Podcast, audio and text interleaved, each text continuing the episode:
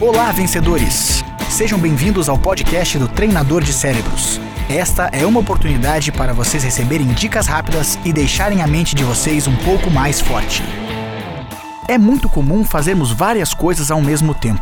Isso faz com que a gente tenha a sensação de que está ganhando muito ao fazer muitas coisas juntas.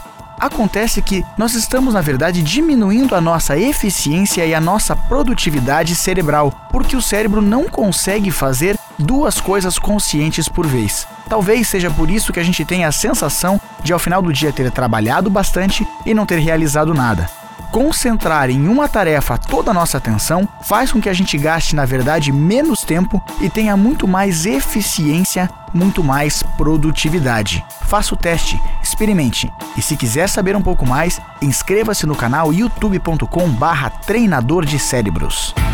Lembre-se, você se transforma naquilo que pensa a maior parte do tempo.